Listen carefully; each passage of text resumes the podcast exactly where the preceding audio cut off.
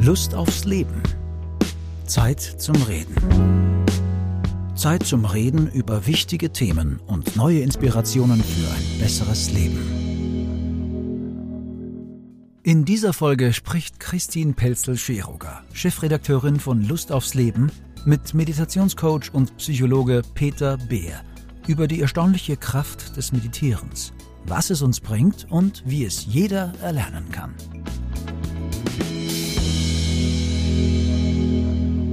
Hallo und herzlich willkommen bei unserer neuen Podcast-Folge, zu der ich ganz herzlich meinen heutigen Gesprächspartner begrüße. Hallo, Peter Beer. Hallo. Hallo. Peter, wir wollen uns auf deinen Wunsch hin duzen. Wo erreiche ich dich denn gerade? Wo, wo sitzt du? Ich bin tatsächlich in unserem kleinen Büro im Herzen von Regensburg. Also in Bayern. Man hört es ja Bayern. auch am Dialekt. Du bist ein waschechter Bayer. Ja. Gut, dann stelle ich dich unserem Publikum gleich mal vor. Ähm, Peter, du giltst als neuer Fixstern am deutschen Trainerhimmel. Du bist Meditationslehrer, Bestsellerautor und Gründer der Achtsamkeitsakademie, wo es natürlich um Themen wie Achtsamkeit, Stress und Veränderungsmanagement geht. Und du bist noch relativ jung. Darf ich fragen, wie alt genau? Mhm. Ich bin 34. 34. Du bist Familienmensch, hast einen zweijährigen Sohn. Ähm, und du bist bekannt für deinen unkomplizierten und innovativen Ansatz. Deine Mission ist, du möchtest zeigen, wie gesundes und begeistertes Leben möglich ist. Und dabei spielt eben die Meditation eine ganz wesentliche Rolle.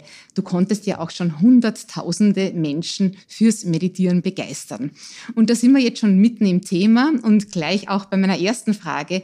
Peter, hast du heute schon meditiert? Ja. Meine Meditation sah tatsächlich heute so aus. Mein Sohn hat mich um 5 Uhr aufgeweckt. Der schläft zurzeit unglaublich schlecht. Der ist gerade zwei Jahre alt. Und dann habe ich ihn mir geschnappt, habe ihn ins Wohnzimmer gesetzt und ich habe daneben meditiert und er hat gespielt. Also das geht auch neben einem Baby. Nicht ganz so gut wie ohne, aber es gehört halt dazu. Meditation soll dem Alltag dienen und äh, darf dann auch so funktionieren. Wie lange hat er dich meditieren lassen, dein Sohn? Wie lange ist Hast du dir da Zeit Tats genommen dafür? Ja, tatsächlich bestimmt 45 Minuten. Er ist es gewohnt, dass ich dann einfach dort sitze. Er spielt dann so um mich herum, braucht mal ab und zu was, aber das geht tatsächlich mittlerweile ganz gut. Wunderbar. Ähm, ich komme jetzt gleich ähm, zu deinem äh, neuen Ratgeber, der auch Meditation heißt und mittlerweile schon ein Bestseller ist, obwohl er erst erschienen ist. Ähm, und der Klappentext zitiert die bekannte Psychologin Stefanie Stahl und die sagt, mit Peter Beer kann wirklich jeder meditieren lernen. Peter, ist das denn so? Kann es wirklich jeder? Ich hoffe es. Also meditieren kann prinzipiell jeder lernen. Meditieren ist ja nicht irgendwie was Besonderes oder ein besonderer Zustand, sondern Meditation bedeutet einfach, seine Aufmerksamkeit auf ein Objekt zu lenken. In meiner Meditationspraxis ist es der Atem. Und jedes Mal, wenn er abdriftet, ihn einfach ganz sanft, ganz liebevoll zurückzuholen. Und das ist tendenziell das, was jeder kann. Und Christine, die Sache ist die, ich bin jemand, der als Jugendlicher schon fast als hyperaktiv eingeordnet worden wäre. Also ich bin einer, der tendenziell am ungeeignetsten dafür wäre. Und auch ich habe es gelernt. Das heißt, wenn es ich lernen kann, dann müsste es jeder hinkriegen. Mhm. Also braucht man keine speziellen Voraussetzungen dafür, oder? Oder doch eine Voraussetzung? Was braucht man zum Meditieren? Nur ein Atem. Solange du atmest, kannst du meditieren. Ja, spannend. Du sagst ja auch, äh, meditieren soll das neue Joggen werden. Warum jetzt der Vergleich überhaupt mit dem Laufen? Laufen ist ja was sehr Aktives. Ja, also den Vergleich, den habe ich mal vor vielen Jahren gesagt, weil wenn wir vor 30 Jahren jemanden joggen sehen hätten, dann hätten wir gesagt, hey, wo läufst du hin? Wo möchtest du hin? Das war dort nicht normal in der Gesellschaft. Heutzutage, wenn jemand Joggingschuhe anhat und irgendwie durch die Gegend rennt, fragt sich keiner mehr, was macht er dort, sondern jeder weiß, er tut was Gutes für seine Gesundheit, er tut was Gutes für seine Fitness. So. Und das Gleiche ist es mit der Meditation. Es ist einfach noch nicht so durchdrungen in der Gesellschaft, wie es sein sollte. Schau, Joggen ist gut für unseren Körper. Joggen ist gut für unsere Fitness. Joggen ist gut für unser Herz. Joggen ist gut, dass wir lang fit bleiben. So, das weiß mittlerweile jeder. Und bei der Meditation ist es der Gegenpart für unseren Geist. Mhm. Meditation ist gut, dass unser Geist diese Klarheit, diese Stille entwickelt. Meditation ist, dass wir psychisch gesund bleiben. Meditation ist dafür, dass wir resilient bleiben, dass wir widerstandskräftig sind, dass wir in unserem Job äh, am besten begeistert den ausüben können und den vor allem lange gesund ausüben können. Das ist das Beste für unsere Beziehungen, weil wir wieder wenn wir bei unseren Liebsten sind, wenn wir bei den Menschen sind, die wir mögen, wieder in dem Moment mit ihnen sind, statt im Kopf irgendwo anders. Das heißt, es ist eigentlich das, was unserem Leben unglaublich dient. Und so, daher ist dieser Vergleich zum Laufen damals gekommen. Mhm. Ich finde den ja auch ähm, recht gut. Es war ja damals, wie du richtig gesagt hast, vor weit über 20 Jahren auch so, ähm, dass dann plötzlich alle Manager begonnen haben zu laufen. Also eine Führungskraft, die nicht gejoggt ist, hat es ja kaum mehr gegeben, äh, egal jetzt ob weiblich oder männlich. Und ist das beim Meditieren vielleicht äh, ähnlich. Das erobert ja auch zusehends die Chefetagen. Das merkst du wahrscheinlich auch in deinen Coachings, oder? Ohne Meditation geht es ja fast nicht mehr. Ich wünsche es mir. Also es ist, glaube ich, noch nicht so durchdrungen, wie ich es mir gerne wünschen würde. Aber es ist etwas, das kommen muss, meines Erachtens. Schau, wenn wir die Zahlen der Krankenkassen angucken, wenn wir die Zahlen des deutschen Stressreports anschutzen, in Österreich ist es mm, genauso, eins zu eins, dann rutscht unsere Gesellschaft immer mehr in eine psychische und physische Disbalance. So die Menschen bekommen Burnout, Angsterkrankung, mhm. Depression. Und das ist etwas, was einfach nicht lustig ist. So, ich habe in meinem Leben, bevor ich ja Psychologie studierte, bevor ich meine ganzen Bücher schrieb, bevor ich das machte, was ich jetzt mache, habe ich selbst daran gelitten. Ich habe eine ganz schwere Angsterkrankung entwickelt. Ich habe eine, mehrfach einen Burnout gehabt. Ich war damals Ingenieur in der Automobilbranche. Mhm. Das heißt, ich habe zweimal studiert und war da mitten gefangen in dem. Und ich weiß, wie leidvoll das ist. So, und aus diesem Leid heraus, aus meiner wirklich tiefsten Eigenerfahrung, und dann später dem Psychologiestudium, dem Studium in der buddhistischen Psychologie, habe ich einfach gesehen, es ist das, was wir aktuell in der Gesellschaft brauchen, um gesund zu bleiben, um in der Mitte zu bleiben. Und dann das nächste ist auch das. Schau, das, was wir Menschen in uns tragen, geben wir in die Welt. Mhm. Das ist das, was Mahatma Gandhi gesagt hat. Das heißt, selbst die Veränderung, die du dir wünschst in der Welt. Und wenn wir in uns äh, Wut haben, Angst haben, schwierige Emotionen haben, dann tragen wir das wiederum nach außen und gehen mit der Welt, mit unseren Liebsten in unserer Arbeit äh, schlecht mit dem um oder ungünstig oder ungesund mit dem um. Muss ja nicht immer schlecht sein. Und da ist Meditation einfach der Weg, wie wir in uns wieder diesen Frieden finden, es in uns diese Klarheit finden, in uns diese ja auch Freude finden mm, mm. und dann aus diesem Frieden heraus handeln. Klingt jetzt diesen, Entschuldige, dass ich dich unterbreche, ich komme auch auf diese Aspekte noch und auch auf deinen ja. Weg speziell. Ich möchte jetzt nur, nur ganz kurz einmal bei dieser Management-Ebene bleiben, weil wir sagen, ja. Meditation jetzt auch in den Chefetagen. Und du hast jetzt die ganze, eigentlich die Vorbeuge, äh, Vorsorge angesprochen, damit ich keinen Burnout bekomme. Ähm, hilft mir Meditation aber auch in einem stressigen Arbeitsalltag, mich besser zu fokussieren? Bin ich ein besserer Manager? Bin ich ein besserer Unternehmensführer? Dasselbe jetzt eine bessere Managerin, bessere Unternehmensführerin, wenn ich meditiere. Jetzt ohne gleich an, an Liebe und was ich der Welt denken mhm. möchte, sondern wirklich rein ähm, aufs Business bezogen, habe ich da auch meine Vorteile. So wie es ja beim Laufen ist. Also da sagen ja auch die, hm, es war ja immer das berühmte, ich kriege den Kopf frei, wenn ich laufe. Deswegen haben sie dann so viele äh, Führungskräfte gemacht. Definitiv. Definitiv. Schau, Csikszentmihalyi, das ist der Vater unserer Flow-Forschung. Der hat Faktoren definiert, welche für Flow-Erleben verantwortlich sind. Und einer der Hauptfaktoren für Flow-Erleben ist die ausschließliche Aufmerksamkeit auf eine Tätigkeit. So, da kommen wir in den Flow. Da fühlen wir uns im Fluss mit der Arbeit, die wir tun. Da fühlen wir uns begeistert, kreativ, produktiv. Was ist Meditation? Meditation ist die Geistesschulung, wo wir unseren Geist immer wieder zurück zu einem Meditationsobjekt bringen. Das heißt, wir schulen in der Meditation genau diese Fähigkeit, die für Flow verantwortlich ist. Das heißt, natürlich macht es uns produktiv, kreativ und leistungsfähig. Mhm. Ich möchte jetzt einmal noch äh, zum Joggen kommen, also zu dem Vergleich.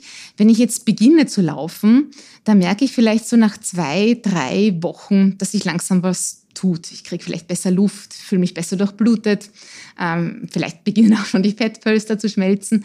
Wie ist das jetzt beim Meditieren? Wann merke ich da was, dass es was mit mir macht, dass es beginnt, etwas zu tun? Mhm. Ich glaube, zwei, drei Wochen ist auch ein guter Indikator. So, wir hören mittlerweile in, über Meditation ganz viele Dinge. So, es gibt mittlerweile eine große Studienlage, jeder spricht von Meditation und wir entwickeln dann eine Vorstellung, was Meditation bedeutet. So, da ist jetzt jemand, der sagt, Meditation bringt mir diesen Frieden in den Geist, diese Klarheit, diese Freude, diese Entspannung. Und dann setzen wir uns das erste Mal hin und was wir erleben, ist erstmal dieses Gedankenchaos. Was wir erleben, ist erstmal unsere Emotionen, die Unruhe, all diese Sachen, die wir eigentlich nicht gern erleben wollen. Und dann stehen viele auf, und das zeigt beispielsweise die Studie aus Amerika, dass 50 Prozent der Menschen, die einmal meditieren, nie wieder meditieren. Und das ist so schade, mhm. weil sie aber falsche Erwartungshaltungen haben. Ist aber beim Wenn Laufen aber, ähnlich, oder? Entschuldige, das ist, jetzt ist beim Laufen ähnlich. Die erwarten sich auch gleich was und hören dann auch die meisten vorschnell wieder auf, auch weil sie sich vielleicht zu hohe Ziele setzen. Also der Vergleich mit dem Laufen passt da auch sehr gut ist perfekt. So, wenn ich, wenn ich das Laufen beginne und gleich denke, oh, ich bekomme, bekomme das Runner High, wo ich mich völlig euphorisch fühle und gut fühle und dann loslaufe und merke, hey, so schön ist es nicht. Irgendwie muss ich viel schnaufen und ich schwitze. Das war jetzt nicht das, was ich mir vorgestellt habe. Dann hören wir auf zu laufen. Aber wenn wir wissen, es ist eine gewisse Form des Trainings, mhm. Und das ist halt einfach ein Training für unseren Geist. Ja. Dann können wir es auch durchziehen und dann kommen auch mit der Zeit eben diese positiven Effekte. Super. Zur Praxis kommen wir noch. Ähm, was werden so der erste Effekt, den man vielleicht nach zwei, drei Wochen Meditierens spürt? Was, was, mhm. was könnte ich als erstes bemerken? Mhm. Also unser Geist wird auf jeden Fall stabiler. Das ist das, was man am Anfang relativ zeitnah erlebt. Heißt das, dass ich mich nicht so schnell ablenken lasse von was? Oder? Genau, so mhm. in, in unserem Alltag, und das merken die meisten gar nicht, springt unser Geist von einem zum anderen, lenkt sich ständig mit irgendwelchen Dingen ab. Wenn das nichts zu tun, grübelt er rum oder wir greifen zum Handy, springen dort von einem zum anderen. Das heißt, es ist dieser Monkey Mind, wie es so schön heißt. Die Affen im Gehirn. Und, genau. Und dort merken wir, dass in der Arbeit unser Geist stabiler ist, aber auch wenn wir mal nicht arbeiten, beispielsweise wenn wir für die Arbeit nach Hause gehen, wir einfach mal wieder den Wind spüren. Hm. Einfach mal wieder uns fühlen. Also so alles Kleinigkeiten. Ne? Mhm. Nehmen wir wieder deutlicher wahr, wo unser Geist normalerweise sofort in dieses Lala-Land geht, sage ich immer, oder in, unser, in diesen Gedankenpalast, in dieses Gedankenkarussell ab, abdriftet. So merken wir mehr dieses diese Verbindung zum Leben. Das ist auch so ein Effekt, der relativ schnell tatsächlich eintritt. Mhm, also auch ein gewisses Runterkommen, ein bewusster Wahrnehmen, nicht so ferngesteuert mhm. durch die Gegend laufen. Ja. Es sind ja viele Wirkungen mittlerweile der Meditation auch wissenschaftlich belegt. Also wie zum Beispiel Stärkung des Immunsystems oder wenn ich äh, Gewichtsprobleme habe, ich kann mich besser konzentrieren. Äh, es soll Depressionen lindern, man schläft besser, hat weniger Schmerzen, äh, Hilfe auch bei Sucht und angeblich führt es auch zu einem langsamen Altern. Also meditieren kann das Altern hinauszögern. Heißt das jetzt in der Praxis? Also angenommen, ich hätte gern fünf Kilo weniger oder ich möchte zu rauchen aufhören. Dann soll ich meditieren? Ich meine, das klingt ja fast zu schön, um wahr zu sein. Warum ja. ist das so? Warum macht's ja, ja. das? Warum bringt's das? Pass auf, ich mache es an einem ganz einfachen Beispiel. Äh, eine Klientin ist mal zu mir gekommen. Es war, wie ich begonnen habe, mich selbstständig zu machen. Und er hat gesagt, ich möchte das Rauchen aufhören. Es war ein Teil von unserem Coaching. Und, und ich habe gesagt, es pass auf, rauch einfach mal weiter. Aber nimm dieses Rauchen mal wirklich meditativ wahr nimm erstmal wahr, was du in deinem Körper fühlst, bevor du die Zigarette anzündest. Fühlst du da vielleicht Unruhe? Willst du vielleicht einfach eine Pause? Willst du vielleicht einfach gerade vom Stress wegkommen? Was fühlst du in deinem Körper? Aber anstatt dann eben die Zigarette wegzulassen, nimm sie wirklich und zünd sie mal ganz langsam an und spür mal, spür mal wirklich, wie dieser kalte Rauch deinem Hals, in deine Lungen sich ausbreitet und spür mal, was das mit dir macht, wenn du diesen Rauch ganz bewusst rauchst. Und die hat das gemacht und die hat drei Atemzüge von der nächsten Zigarette genommen und hat sie weggeschmissen. Dann aus Gewohnheit ein paar Stunden später hat sie wieder eine Zigarette angezündet, wieder achtsam sozusagen geraucht, meditativ geraucht und hat nach drei Zügen die Zigarette wieder weggeschmissen, weil es eine gewisse Unbewusstheit braucht, um sich etwas anzutun, mhm. das nicht gesund für uns ist. Mhm. Das heißt, indem wir das achtsam erfahren, lassen wir mit der Zeit und nach ein paar Wochen hat sie einfach nicht mehr geraucht. Ist wahrscheinlich und, dann bei Gewichtsproblemen ähnlich, dass ich unbewusst sozusagen in die Naschlade greife und äh, mir Schokolade reinstopfe. Ne? Schau, es mhm. gibt ein Teil unseres Körpers braucht Nahrung, um sich zu regenerieren, um zu funktionieren. Das meiste, was wir essen, ist emotionales Essen. Wir essen etwas, weil wir etwas in uns fühlen, das wir gerade nicht fühlen wollen. Wir sitzen abends auf dem Sofa, wir fühlen Langeweile, wir fühlen Frust, wir fühlen uns ausgelaugt vom Alltag und dann stopfen wir einfach irgendwas in uns hinein, um das einfach nicht mehr fühlen zu müssen. In der Meditation lernen wir, wie wir diese Empfindungen friedvoll annehmen können mhm. und dadurch diese loslassen. Das heißt, es ist ein viel effektiverer Weg, als etwas in sich hineinzustopfen. Und dass es dann zu einer Gewichtsregulation kommt, ist völlig klar. Beim, äh, beim Zigarettenrauchen ist halt ähm, auch das Nikotin ein, spielt eine Rolle. Da haben wir auch eine gewisse Suchtproblematik. Und die kann auch durch das äh, Meditieren sich verbessern. Also, dass dieser, dieser Suchtreiz wegfällt, dass ich das Nikotin also, dann nicht mehr so brauche. Ja, der Punkt ist nicht der, dass der Suchtreiz wegfällt, sondern wir werden so bewusst, dass wir den Suchtreiz wahrnehmen können und friedvoll da sein lassen können. Schau, erst in einer Unbewusstheit spüren wir unbewusst diesen Suchtreiz. Wir greifen unbewusst in unsere Hosentasche, ziehen die Zigarette raus, zünden uns die Zigarette rauf und rauchen aus Gewohnheit diese Zigarette. Alles völlig unbewusst. So, wenn wir in psychologische Studien reinblicken, dann sehen wir, dass wir den Alltag zwischen 95 und 98 Prozent unbewusst erleben. Das heißt, aus dieser Unbewusstheit entsteht dieses Verhalten. Aber wenn ich lerne diese Empfindungen und am Anfang ist es ein Aushalten.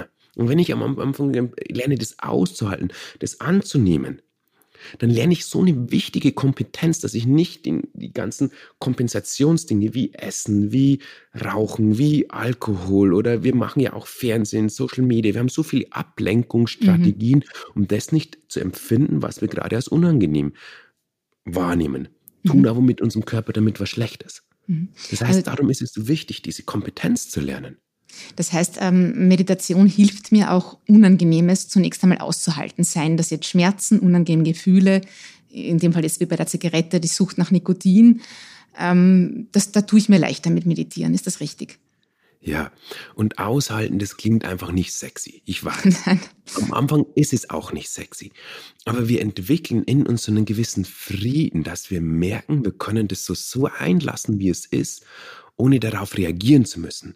Es ist nicht mehr so ein Leiden, so ein Kampf gegen diese Dinge, sondern es ist dann mehr Frieden da. Und ich sage, ah, okay, das ist gerade unangenehm, das ist gerade nicht schön, aber ich kann es da sein lassen. Mhm. Es ist okay. Sehr gut, ja. Jetzt haben wir von so viel positiven Wirkungen gehört der Meditation. Und in der Medizin gibt es ja auch den Spruch, keine Wirkung und Nebenwirkung. Jetzt kann das Meditieren auch gefährlich sein oder vielleicht sogar schädlich, wenn ich jetzt zum Beispiel an psychischen Krankungen äh, leide? Gibt es irgendwo, wo man sagt, na, dieser Mensch sollte besser nicht meditieren oder hier könnte es gefährlich werden? Hm. Das ist tatsächlich eine ganz spannende Frage. Vielleicht gibt es individuell Fälle tatsächlich, die, wenn jemand vielleicht große Traumata erlebt hat oder wenn jemand einfach psychisch auf einem gewissen Punkt unzurechnungsfähig ist, der sich einfach Unterstützung psychologisch holen sollte. Generell würde ich erstmal sagen, es gibt mir wenig bekannte Disbalancen, wo ich Meditation nicht empfehlen würde. So, mhm. aber individuell, schau, auch das ist das. Wie sagen, ist das bei Depressionen zum Beispiel?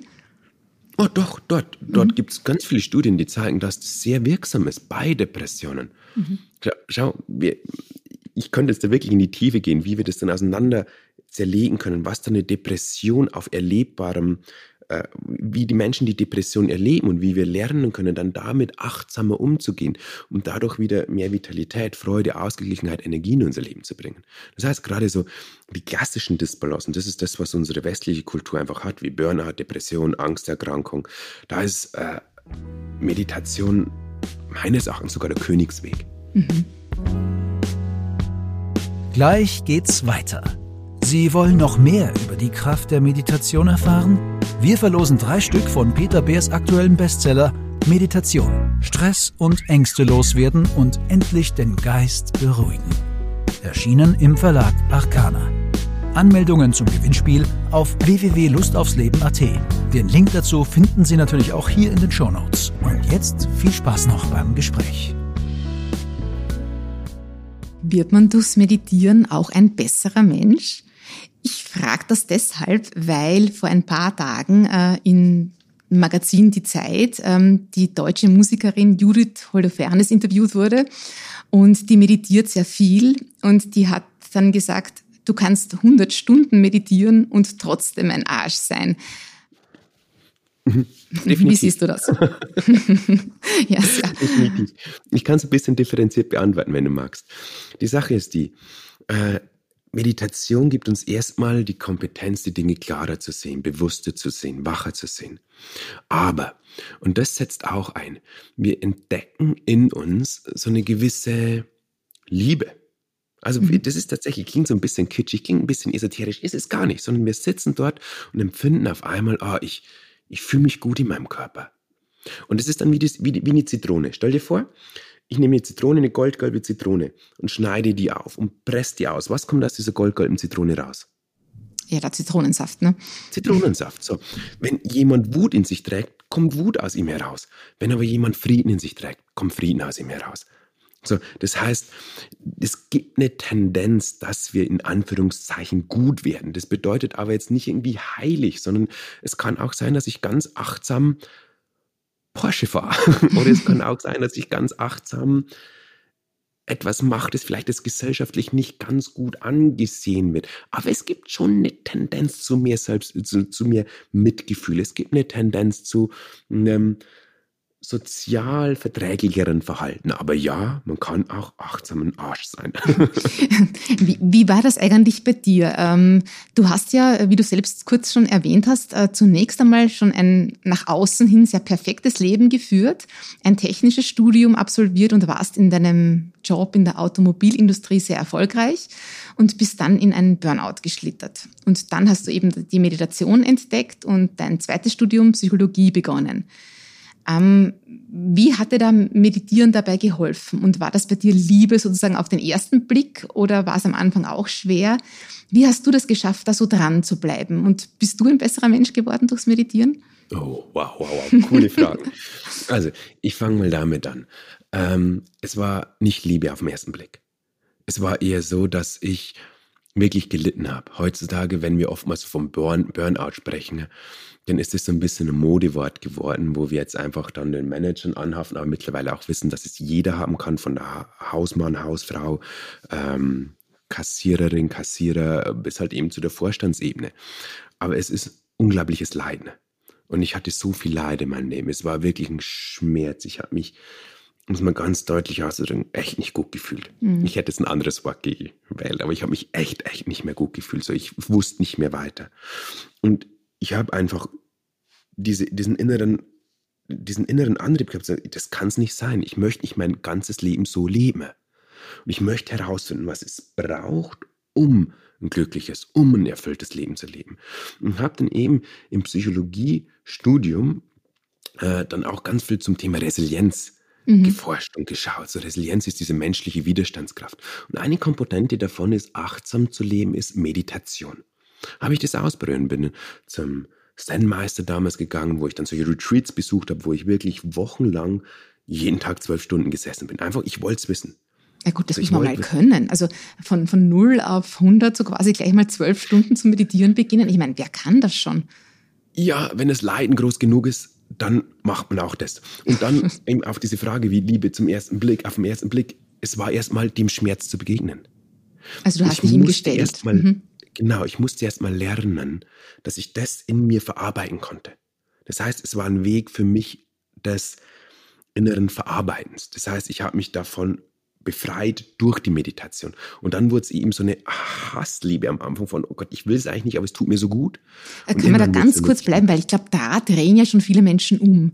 Ich meine, wer, wer lässt sich auf den Schmerz schon ein und sagt jetzt, okay, da schaue ich hin, da spüre ich hin. Mhm. Wir sind doch eigentlich alle eher Schmerzvermeider. Aber du sagst, das ist mhm. eben am Anfang notwendig, ähm, das sozusagen anzunehmen und, und, mhm. da, und, und das geht vorbei.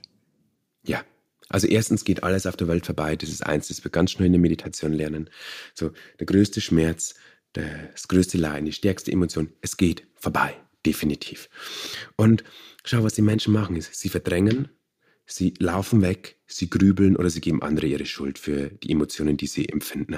Und das sind alles Verdrängungsstrategien, die uns tendenziell mehr diese Emotionen in unser Leben bringen. Wenn wir ständig weglaufen, wird uns ständig wieder begegnen. Wenn wir ständig verdrängen, halten sie in unserem System, in unserem Körper und lassen es nicht fließen. Das heißt, es ist nur eine kurzfristige Lösung und erzeugt langfristig mehr Leid.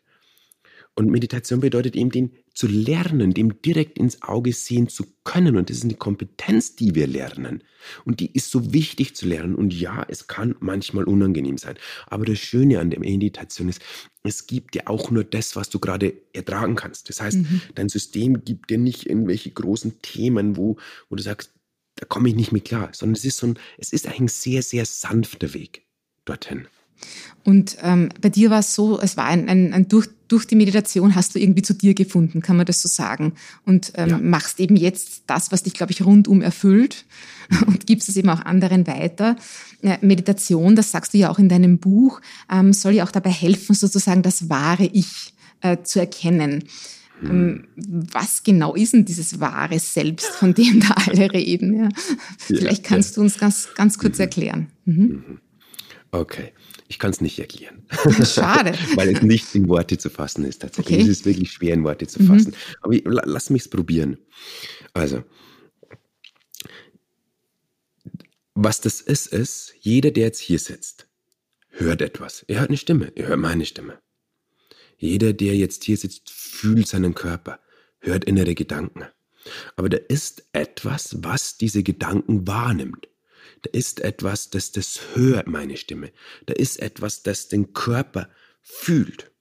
Und das ist im Endeffekt diese Suche, diese Suche, die, auf die wir uns in der Meditation begegnen, be, äh, be, begegnen, was fällt mir das Wort dort? Begeben, ja, ja. Diese Suche, auf, auf die, die, Suche begeben, ja, ja, das passt schon. Gehen, ja. Das ist die Suche, auf die wir uns machen. Und wir schauen, okay, was ist dieses, das, was wahrnimmt? Was ist dieser innerste Wesenskern? So, und wo mein Ansatz zu das ist, ist nicht irgendwie wieder einen Glauben zu entwickeln, nicht wieder irgendeine Vorstellung zu entwickeln, oh, da ist jetzt irgendwie eine unsterbliche Seele oder da ist irgendwie irgendwas anderes, sondern einfach ganz konkret klar zu schauen, was ist das, was die Welt dort wahrnimmt. Ganz individuell, jeder für sich. Und das ist diese Einladung, weil, schau, wir kommen alle als diese ganz unschuldigen Wesen auf diesem Planeten. Und dann durchlaufen wir einen Konditionierungs-, und Sozialisierungsprozess, wo wir quasi ganz viele Vorstellungen äh, bekommen, wie die Welt sein sollte und wer wir vor allem sind. Wir werden geprägt in einer gewissen Leistungs-, in einer gewissen Konsumgesellschaft, ähm, begeben uns dann in einen Job, begeben uns in dieses Ganze, was wir heute als unser Leben erfahren. Aber darunter ist dieses Wahrnehmende, dass das alles wahrnimmt. So, und das kann man nicht mhm. mit Worten beschreiben. Ich, ich, ich drück's quasi quasi so ein bisschen herum, aber das ist diese Suche, auf die wir uns begegnen, auf die wir uns begeben. Das ist das Wort, was ist ich gesucht das, das, was die Buddhisten, und ohne da jetzt irgendwie eine äh, Religion ins Spiel zu bringen oder eine, eine Anschauung, ähm, immer das beschreiben als diesen Goldklumpen, so quasi, der in uns angelegt ja. ist und der halt verschiedene Schichten, so quasi mit Staubschichten bedeckt ist und Meditation kann da helfen, eben diese Schichten abzutragen und zum wahren Kern, zu diesem leuchtenden Goldklumpen zu kommen, der eben unser wahres Selbst ist und ähm, der eben, wie du sagst, von klein auf eigentlich in uns angelegt ist und dass das eigentlich was gelebt werden möchte, oder? Ja, ja, ich versuche es halt immer nicht zu, zu sehr in das Detail dort zu gehen, weil viele sich dann eben abgeschreckt fühlen, weil viele dann wieder denken, oh, es ist wieder irgendeine Religion oder es mhm. ist irgendein Glaube oder so weiter. Und ich möchte dort, wenn wir das betrachten in so einem postrationalistische Zeit kommen. So, für mich gab es immer eine prä-rationalistische äh, Zeit. Das ist eine Zeit, wo wir geglaubt haben, wo wir eine Vorstellung von irgendwas Größerem hatten, ne? von, ich nenne es jetzt einfach mal Gott. Und dann gab es diesen Rationalismus, wo wir sagen, okay, halt, die Ratio, der Verstand, das ist das, was auf den Thron gesetzt wird. Und ich hoffe, dass wir in eine Zeit kommen, wo wir wieder uns auf diese Suche machen, so, was ist unser Wesenskern? Jeder mhm. für sich. Und dabei ist es wichtig, nichts zu glauben, sondern einfach selbst in die Erfahrungsqualität zu kommen. Und dann erfahren wir, du nennst es diesen goldenen Kern, es kann man einfach mit Worten nicht ausdrücken, weil es in einem Bereich ist, wo kein Denken ist. Aber man spürt es, wenn man dran ist, oder? Also man, man, man spürt es, wenn man dran ist. Man, man spürt es, wenn man... Du bist es dann. Ja. Du ja. bist es dann. Du erkennst, ah, ja. Und du merkst, dass da schon immer so eine gewisse Sehnsucht in dir dahin ist. Mhm. So Karl Gustav Jung hat das mal so schön gesagt, einer meiner absoluten Lieblingspsychologen äh, der westlichen Dimension. Unser System strebt nach Ganzheit. So, mhm. Und dieses nach Ganzheit, das verhindern wir den ganzen Tag, indem wir in unserem Alltag uns verlieren, in unseren Gedanken, in unseren Emotionen, in unserer Hektik, in unseren To-Dos, in unseren Aufgaben. Dort, dort verhindern wir das.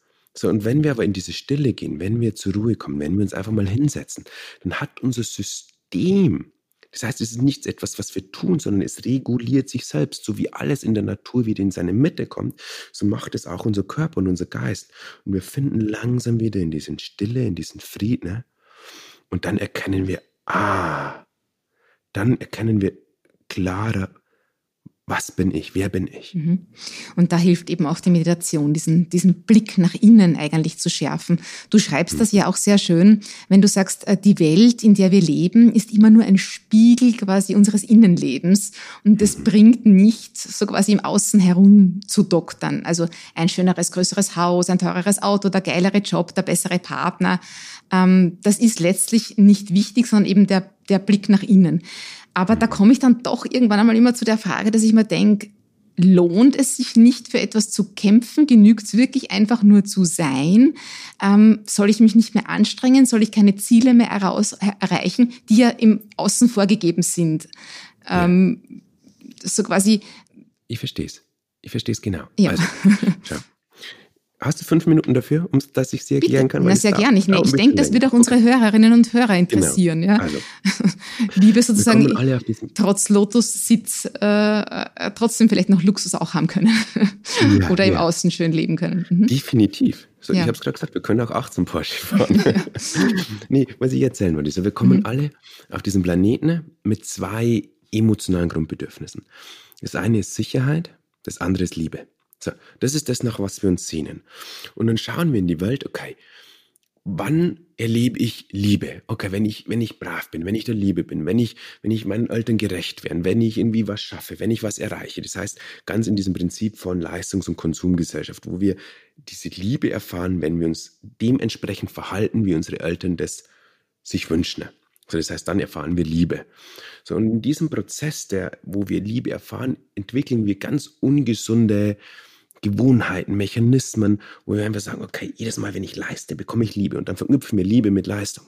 Oder wenn ich immer Harmonie bewahre, dann bekomme ich die Liebe. Und so sind wir dann irgendwann am, am, durch diesen ganzen Prägungs- und Konditionierungsprozess, diese Erwachsenen, die wir jetzt sind, und suchen immer noch, suchen immer noch nach dieser Liebe. Schau, bei mir sitzen manchmal gestandene Geschäftsmänner, die alles erreicht haben, die Millionen auf dem Konto haben. Ich habe welche gehabt, die haben hunderte Millionen gehabt. Und ich habe sogar einmal einen gecoacht, der war Milliardär. Und da gibt es nicht so viel in Deutschland. So. Und die haben alles erreicht, was man finanziell erreichen könnte und haben sich trotzdem innerlich leer gefühlt und haben immer das gemacht, weil sie gehofft haben, wenn man bis zum Ende fragt, dass sie am Ende des Tages sich erfüllt fühlen oder, wenn man es ein bisschen kitschig ausdrücken möchte, geliebt zu sein, geliebt zu werden. Das heißt, es ist dieses ständige Bestreben im Außen. All das, mhm. was wir dort im Außen haben wollen, ist die Sehnsucht nach Freude, ist die Sehnsucht nach Liebe, ist die Sehnsucht nach Erfüllung. Mhm. So, mhm. das ist immer quasi, ich versuche im Außen etwas zu erreichen, um das zu erfahren. Ich versuche erfolgreich zu sein, dann bekomme ich die Anerkennung, Klammer auf, Liebe. Ich versuche mir etwas leisten zu können, dann empfinde ich Freude. So, das heißt, wir, wir wir sind immer in einem Mangel und versuchen, diesen Mangel im Außen zu kompensieren. Mhm. Und jetzt passiert was Spannendes. Wir setzen uns hin, werden still, lassen Altes los und entdecken auf einmal, dass in mir eine gewisse Freude ist. Dass in mir so eine gewisse Erfüllung und Liebe ist, ohne dass ich Dinge im Außen brauche. Und dann kommt so ein Shift. Weil ich glaube nicht, viele bleiben sitzen, das ist okay. Aber was meistens passiert ist, dann sagen, boah, ich habe Lust, das auszudrücken. Ich habe Lust, irgendwie was zu kreieren. Ich habe Lust, kreativ zu sein. Ich habe Lust, was zu erschaffen. Ich habe Lust, Freude zu haben. Ich habe Lust zu lieben. Ich habe Lust, mit anderen Menschen mich auszutauschen. Ich habe Lust, diese Liebe zu teilen. Dann ist es wie so ein überlaufendes Fass von uns innen. Mhm. Weißt, wir sind nicht mehr von, oh, das muss von außen nach innen kommen. Mhm. Ich brauche das unbedingt. Ich muss meinen Mangel, den ich mir Ich weiß genau, was du meinst. Ja, ja, kann das auch ganz gut nachvollziehen. Ja, das ist wirklich einmal gut erklärt. Und dadurch ist es dann so, dass eigentlich, wenn ich innerlich bereits erfüllt bin, ich denn diese Fülle auch im Außen anziehe. Ja. Und genau. Es geht quasi so, von innen nach außen. Mhm. Wenn ich kreativ, produktiv bin, dann kommt es im Außen automatisch. Genau, und das wollen wir jetzt natürlich alle. Deswegen, Peter, kommen wir jetzt zur Praxis. Mhm. ähm, es gibt ja ganz viele verschiedene Meditationsstile. Ja? Äh, und generell, glaube ich, unterscheidet man zwischen einer freien Meditation und einer geführten. Du bietest ja auch viele geführte Meditationen auf YouTube an, hast da sehr viele Follower und auf deiner Homepage. Ähm, was ist denn jetzt eigentlich besser, die freie Meditation oder die geführte? Erklär uns da mal kurz den Unterschied und vielleicht, was auch, mhm. ja, gibt es das überhaupt, welche der beiden die bessere ist oder, oder sind beide gleich gut? Da gibt es kein besser und kein schlechter. Schau, das, was ich am Anfang mal gesagt habe, dass es diese Studie aus Amerika gibt, dass 50 Prozent nach dem ersten Mal aufhören, hat mir damals zu denken gegeben. Und ich kann durch geführte Meditationen gewisse Qualitäten herauspicken, sozusagen, indem ich die Aufmerksamkeit des Meditierenden lenke, dass sie schneller in eine gewisse Erfahrungsqualität kommen, damit sie nicht so viel Frust in ihrer Meditationspraxis erleben. So, das heißt, geführte Meditationen dienen meistens einem gewissen Zweck. Freie Meditationen. Die haben auch ein Thema meistens, ne? Genau. Ja. Ich schaue mhm. mir ein gewisses Thema an. Mhm. Ich lerne, wie ich mit Ängsten umgehen kann. Ich lerne, wie ich mit schwierigen Emotionen umgehen kann. Ich lerne, wie ich mit diesen grübelnden Gedanken in meinem Kopf umgehen kann. Das heißt, ich lerne gewisse Kompetenzen, indem ich Aufmerksamkeit lenke. Freie Meditation ist wieder mehr diese Geistesschulung und erlaubt natürlich deinem Körper und deinem Geist das hochzubringen, was gerade deine Körperintelligenz möchte. Das heißt, du hast ja innen ein unglaubliches regulierendes System. Schau, wenn du dich am Arm schneidest, diese Wunde heilt automatisch, da musst du nichts tun. Das gleiche gilt für deine Psyche. Du musst dir nur Zeit geben und Raum geben. Mhm. Und das ist also das, was wir in der Meditation Bei der freien Meditation setze ich mich mal einfach hin und das Allereinfachste wäre einfach einmal nur da zu sitzen und zu atmen, oder? Was ist, was wäre so die aller, aller einfachste Anfängermeditation? Was mhm. kannst du uns da empfehlen? Sitzen und atmen. Sitzen und, und, atmen, ja. Und das ist so lustig, dass du das sagst, weil so einfach es klingt, für die meisten Menschen bei uns im Westen ist es das Schwierigste. Und auch das ist der Grund, warum ich oft mit geführten Meditationen beginne, dass sie so einen Einstieg kriegen. Aber ja, schau, du kannst jedes Mal, wenn du nur einen Atemzug machen kannst, bewusst, kannst du meditieren. Das kann eine Bushaltestelle sein, das kann im Wartezimmer beim Arzt sein, das kann eine Supermarktkasse sein, das kann zwischen zwei Meetings sein, das kann überall sein, wann immer du einen bewussten machen kannst. Und fang einfach mal mit einer Minute am Morgen an. Und am Tag drauf mach zwei Minuten. Und dann mach drei, vier, fünf. Mhm. Also nach 30 Tagen hast du eine halbe Stunde Meditationspraxis. Mhm. Also um wieder zum Joggen zu kommen, so ein langsamer Aufbau ist ganz gut. Und stellt man sich da einfach eine Stoppuhr, also so ein Timer? Mhm. Und ich würde jetzt tatsächlich am Anfang wirklich einen Timer empfehlen. Und mhm. zwar, diese Strategie mit einer Minute, zwei Minuten, drei Minuten, vier Minuten ist eine tolle Strategie, weil die erste Minute schafft jeder. Mhm. Die zweite schafft dann auch jeder. Und dann ist man schon in so einer gewissen Praxis drin. Ganz wichtig hier, wenn der Wecker klingelt, aufstehen. Weil, wenn wir uns es vornehmen, eine Minute zu meditieren, und dann wirklich bei einer Minute aufstehen, lernen unser Kind, okay, unser Gehirn, okay, ich habe jetzt eine Minute meditiert, ich kann jetzt aufstehen. Und im gleichen Atemzug, wenn wir dann mal bei 15 Minuten sind, hat unser Gehirn auch gelernt, hey, ich stehe nicht auf, bevor es klingelt. Mhm. Verstehst du? Mhm, es hilft heißt, dabei zu bleiben, ja. Mhm. Genau, mhm. es hilft dabei zu bleiben. Sehr gut. Also Wecker stellen, eine Minute und dann langsam steigern. Und was ist der beste Zeitpunkt für eine Meditation? Ist es jetzt besser morgens oder am Abend? Mhm. Ich liebe es am Morgen. Es gibt wieder keinen besten Zeitpunkt. Der Zeitpunkt ist dort, wo es der Mensch braucht. Aber tendenziell ist es ja so, dass wir am Morgen noch diesen frischen, wachen, reinen Geist haben. So dort fällt es uns am leichtesten zu meditieren, auch wenn wir ein bisschen müde sind. Aber wenn wir mal zwei, drei Atemzüge an einem Fenster machen, geht es schon. Oder vielleicht auch davor einen Kaffee trinken, so mache ich ab und zu. Wieso hinter vorgehaltener Hand? Äh, ist das, ist das nicht die gängige Praxis, dass man Kaffee vorher trinkt? Sollte man das... Ach nicht doch, machen? Doch, also ich, ich komme aus dem Zen-Buddhismus und äh, im südkoreanischen Zen, die sind manchmal sehr unorthodox und die trinken auch gern viel Kaffee. das ist okay, wenn man, solange man es nicht übertreibt. Also, also du trinkst vorher deinen Kaffee in der Früh und dann meditierst du. Genau, ich genieße oft, dass ich erst in der Stille ich mache das Fenster auf, es ist 5 Uhr am Morgen, ich, ich, ich rieche die frische Luft und dann genieße ich diesen, diesen Espresso und dann setze ich mich hin und gehe in diese Stille. Und es ist, oh, es ist so berührend, dann geht meistens die Sonne parallel auf. Und das ist immer so ein ganz heiliger Moment für mich.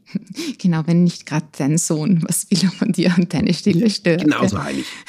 Ich bin schon fast, ich bin schon fast am Ende, lieber Peter. Ich möchte nur noch, äh, weil ich glaube, jetzt haben wir viele Hörerinnen und Hörerinnen, mich übrigens auch, hast du jetzt dazu gebracht, gebracht, dass wir wirklich zu meditieren beginnen wollen. Ähm, ich ich habe schon ein bisschen auch versucht, muss ich dazu sagen, ja. Und ähm, man beginnt sich dann wirklich schon ein bisschen auch in der Früh drauf zu freuen. Ja. Äh, eine Frage in der, pra aus, in der Praxis ist mir da noch gekommen. Ähm, ich mache das jetzt auch in meinem Garten und da sind auch in der Früh manchmal schon so Insekten. Wie ist das jetzt, wenn eine Ameise auf mir krabbelt? Soll ich das stoisch ertragen oder darf ich mich kratzen oder jucken? Ist es wichtig, still zu sitzen? Ähm, was ist denn da, wenn so ein Störfluss von außen kommt? Also muss man das aushalten? Soll man es aushalten oder ist es besser, das Viech sozusagen zu verscheuchen? Schau, beide Dinge. Äh, da gibt es auch wieder keine richtige Antwort. Es, es ist mal cool zu lernen, dass ich auf sowas auch nicht reagieren muss.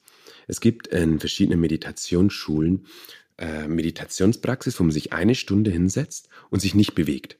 Und ich habe auch in diesen Schulen viel meditiert und da war zum Beispiel einmal eine Fliege, die ständig an mir vorbeigeflogen ist. Sie war in einem Sommer Retreat, es hat 30 Grad gehabt. Oh und dann landet die auf meiner Oberlippe und ich habe die gespürt. Und dann habe ich gedacht, nein, nein, bitte nicht. Und dann krabbelt die langsam Richtung Nasenloch.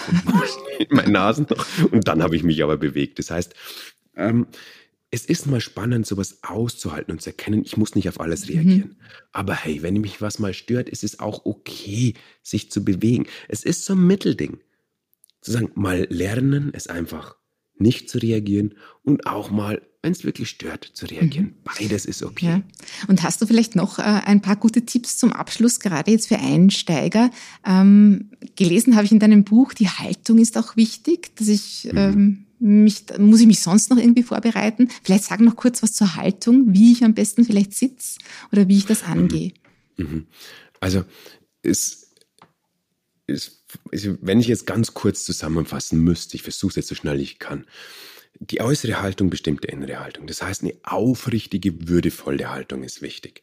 Weil wenn wir nämlich so gekrümmt irgendwo rumlümmeln sozusagen, dann gibt es einfach eine Tendenz, dass wir müde werden, weil es auch ein Signal für unser Gehirn ist, dass wir schlafen können. Aufrichtige Haltung ist wach sein. So, das muss nicht im Lotus sein, das kann auf dem Stuhl sein. Hauptsache die Wirbelsäule ist gerade.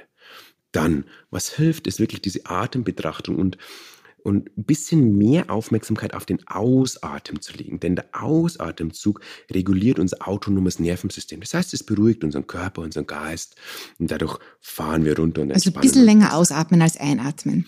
Nicht, nicht, nicht bewusst länger ausatmen, sondern einfach die Wahrnehmung auf den Ausatmen mhm. ganz besonders wach lenken. Mund offen? So, kannst durch Mund aber der trocknet irgendwann aus. Also mhm. ich würde es durch die Nase machen. Aber hey, wenn man verschnupft ist, kann man es ja. auch über den Mund machen. Da gibt es kein richtig und kein falsch. Und dann einfach immer wieder zurück und sich nicht frustrieren lassen, wenn am Anfang der Geist einfach so sprunghaft ist. Es braucht eine gewisse Praxis und ein gewisses Commitment. Und mach einfach diese Challenge für dich. Ja, und, und, und ganz Minute. kurz zur Sitzhaltung. Also dieser Lotus-Sitz, das, das hat man so dieses gängige Bild vor Augen, dass man eben in diesem Lotus-Sitz sitzt, im Schneidersitz, wie wir sagen. Äh, äh mhm. Das ist schon eine, ganz gute äh, Sitzvariante, oder? Es ist äh, im Westen Ego. so, so, ich habe eine sehr entspannte Hüfte. Das heißt, ich kann eine Stunde im vollen Lotus-Sitz sitzen. Das ist kein Problem. Auch durch meine viele Meditationspraxis. Aber die meisten im Westen können es nicht.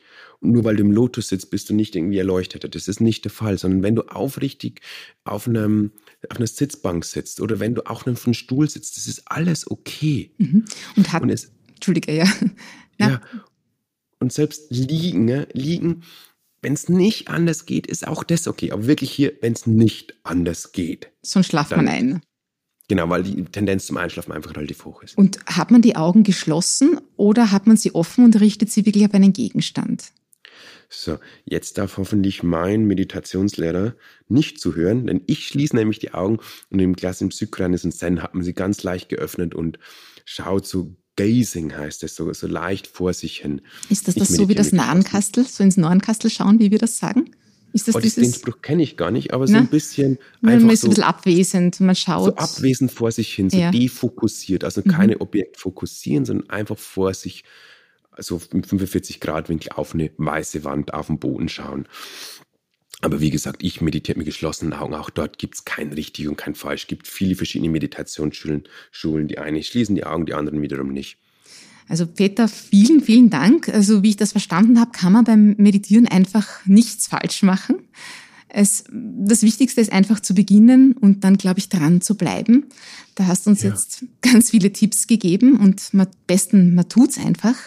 Peter Bär, nochmal vielen, vielen Dank für deine Zeit und auch, dass du uns so praxisnah vermittelt hast, wie wir dank der Kraft der Meditation unser Leben verändern und vor allem auch verbessern können. Vielen Dank. Vielen Dank, Christine. Über die Kraft der Meditation lesen Sie auch in der Coverstory der neuen Ausgabe von Lust aufs Leben. Erhältlich am 2. September in der Trafik, in ausgewählten Supermärkten oder jederzeit im Abo unter www.lustaufsleben.at slash Abo. Wenn Ihnen das Gespräch gefallen hat, empfehlen Sie unseren Podcast weiter, abonnieren Sie ihn und schreiben Sie uns auch gerne einen Kommentar. Wir freuen uns über Ihre Nachricht. Danke fürs Zuhören.